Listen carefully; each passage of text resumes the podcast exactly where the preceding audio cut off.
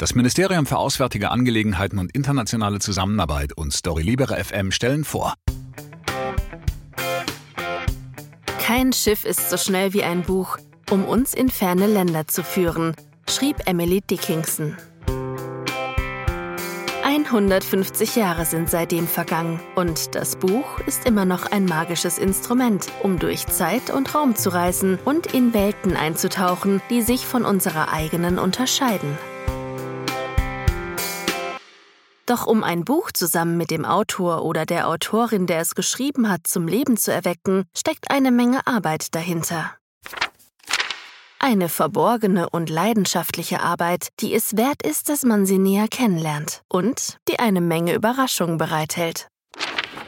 Wir werden also diese Welt entdecken, und was könnte ein besserer Führer dafür sein als die Buchstaben des Alphabets? Ich bin Maria Teresa Carbone, Autorin, Journalistin und Übersetzerin. Und dies ist Alfabeto Italiano. Der von Story Libere für die Fahne Sina konzipierte Podcast, der das italienische Verlagswesen in 24 Worten beschreibt. Von A wie Agencia Literaria bis Z wie Zibaldone. Auf unserer Reise begegnen wir Verlagsleitern, Buchhändlern und Kommunikatoren, Grafikdesignern und Übersetzern, Lehrern und Illustratoren.